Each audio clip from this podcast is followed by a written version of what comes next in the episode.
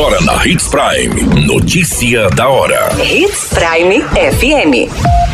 Oferecimento: Molas Mato Grosso. Molas, peças e acessórios para o seu caminhão. Notícia da hora. Governador participa da abertura de 30 leitos pediátricos no Hospital Regional de Sinop. Faísca em fios de alta tensão causa incêndio de grandes proporções em Sorriso.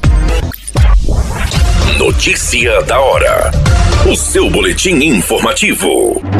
O governador Mauro Mendes e o secretário de Estado de Saúde, Gilberto Figueiredo, estiveram em Sinop nesta sexta-feira para participar da abertura de 30 leitos pediátricos no hospital regional. Serão investidos pelo governo de Mato Grosso mais de 21 milhões de reais por ano nesta ação, que prevê a disponibilização de 10 leitos de unidade de terapia intensiva, 15 leitos em unidades de cuidados intermédicos e 5 leitos retaguarda infantil no hospital regional.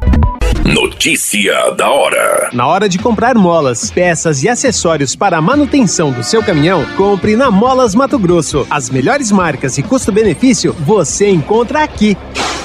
Ligue 3515 9853 que a entrega mais rápida da cidade chega até você. Em Sinop, na Rua Valdir Dorner, 666, Setor Industrial. Em todo o estado, peças e acessórios para o seu caminhão é com a Molas Mato Grosso. Unidades também em Várzea Grande e Cuiabá. Molas Mato Grosso.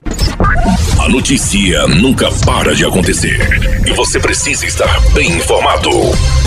Só aqui na Hits Prime.